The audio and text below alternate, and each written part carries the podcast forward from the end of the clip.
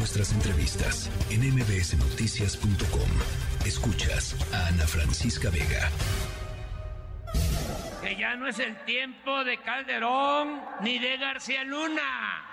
Que ya no es el tiempo de los vínculos turbios entre el gobierno de México y las agencias del gobierno de Estados Unidos. No hay impunidad, ni existen relaciones de complicidad con nadie. Cooperación, sí. Sometimiento, no. Intervencionismo, no. Oligarquía, corrupción, clasismo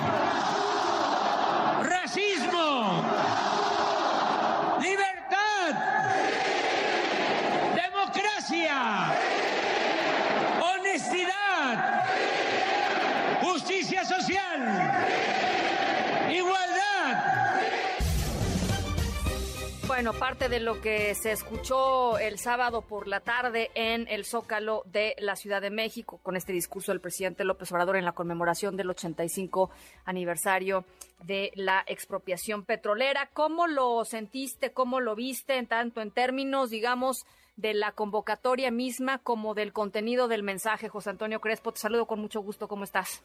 Hola, ¿qué tal? Bueno, pues evidentemente aprovechó esta fecha estuvo cercana a la movilización que hizo la ciudadanía el 26 de febrero y para responder también cada vez que se moviliza la ciudadanía, sobre todo cuando va mucha gente, pues él no puede quedarse así nada más, tiene que demostrar que tiene más capacidad de convocatoria que las organizaciones civiles. Aunque yo pues, vi más o menos la misma cantidad en, uno y otro caso, pero las cuentas que se hacen siempre son distintas. 90 mil en la sociedad civil y 500 mil en esta. Pero, en fin, es una respuesta claramente a la movilización de los ciudadanos, por su lado, de los independientes, que hicieron para mandarle el mensaje a la Corte de que pues, echara abajo el plan B. Entonces es una respuesta y aprovechando, desde luego, la fecha oficial de la explotación petrolera, y entonces en el discurso, ah, pues le dedicó una buena parte a revisar lo que fue históricamente el gobierno de Cárdenas, la expropiación, sus políticas sociales, y metió por ahí el asunto de la sucesión presidencial también, al, decir que Cárdenas se equivocó al nombrar a Ávila Camacho, que era más centrista, más moderado, que no era línea de continuidad, que él no lo iba a hacer. Entonces, ahí hay para mí un mensaje muy claro de que el Ávila Camacho es Marcelo, y el Música Montoya para mí puede ser Claudia Sheinbaum, pero también Adán, cualquiera de los dos, que le, le garantizarían una continuidad más clara de su proyecto, de lo que ha sido su proyecto. No hay medias tintas, dijo el presidente López Obrador en algún punto, ¿no? No hay zigzagueos, este, o, no, o no debe haber zigzagueos en quien, en quien ocupe, digamos, eh, mi lugar en, en 2024. Muy fuerte esa, esa, Sí, lo ha dicho en varias ocasiones eso de no hay medias tintas, que va de la mano, yo digo, con la frase o conmigo o contra mí. Claramente es una frase totalmente antidemocrática, porque eh, las medias tintas implica que aceptas la diversidad, la pluralidad de posiciones, que aceptas la legitimidad de que, de quien piensa distinto a ti, que aceptas el diálogo, que aceptas la tolerancia de las diferencias, que aceptas eventualmente sentarte a negociar con los enfrente, que les das una legitimidad a tus adversarios.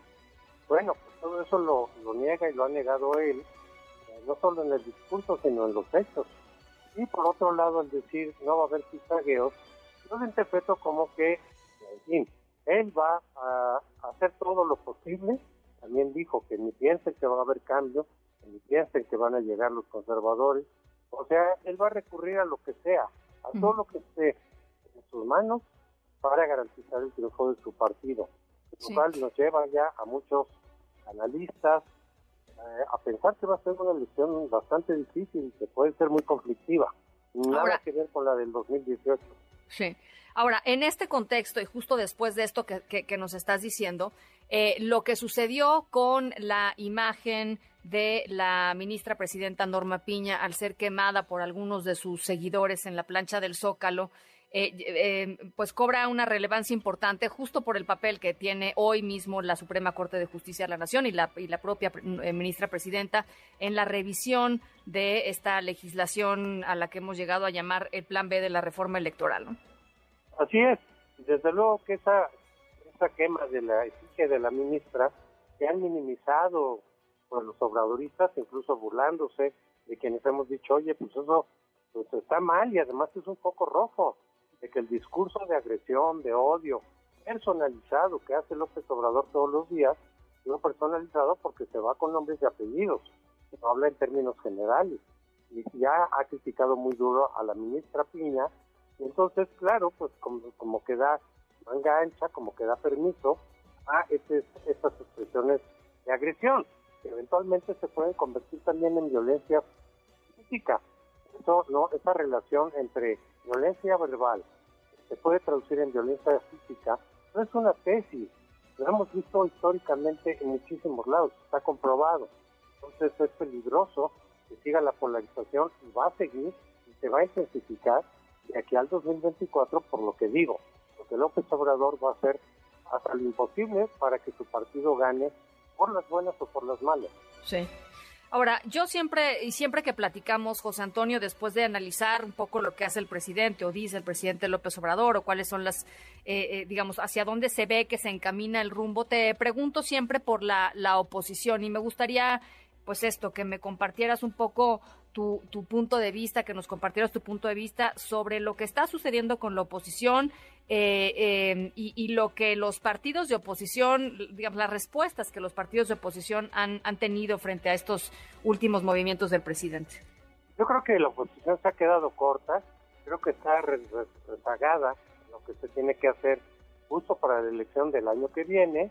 Creo que quienes le están echando más ganas, porque así lo he visto, son las organizaciones cívicas que están trabajando con ellos para tratar de lograr un candidato de coalición, una, un gobierno de coalición, dado que ganara la, la oposición, eh, un procedimiento abierto y democrático para seleccionar a un solo candidato y en esa medida tenga probabilidades pues de competir realmente contra Morena, porque es muy difícil, las condiciones son muy difíciles para derrotar a Morena.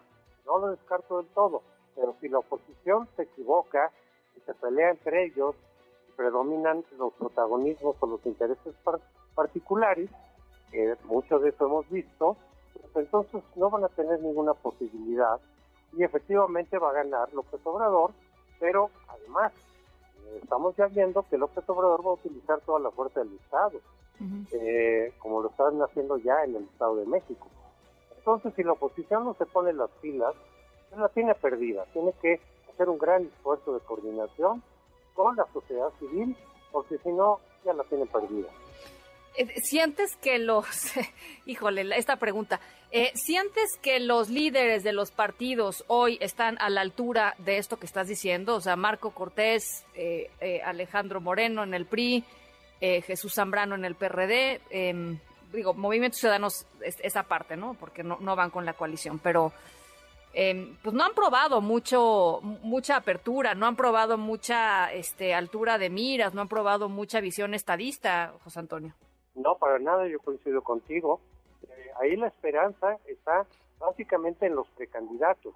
Los que han levantado la mano, eh, pueden ellos hacer un, una fuerza de unidad al margen del partido que estén, porque tienen en coalición, para presionar a sus respectivos partidos a aceptar, por ejemplo, las reglas para nombrar un candidato único y que respeten el veredicto de los ciudadanos que participarían en caso de que se haga ese procedimiento.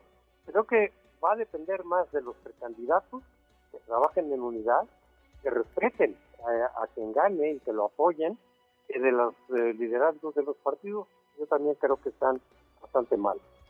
Bueno, pues ahí está. José Antonio, te mando un abrazo. Muchísimas gracias por estas, por estos minutos. Hasta luego, Ana Francisca. Que te vaya un bien. abrazo. Gracias, un abrazo.